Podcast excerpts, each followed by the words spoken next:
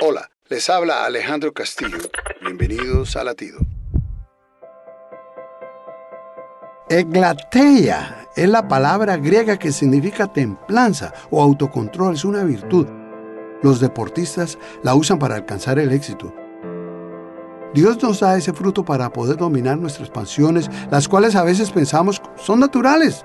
Todo el mundo lo hace. Lo interesante es que para que Dios pueda usarnos con efectividad y así nosotros poder servir a los demás, se necesita autocontrol, templanza.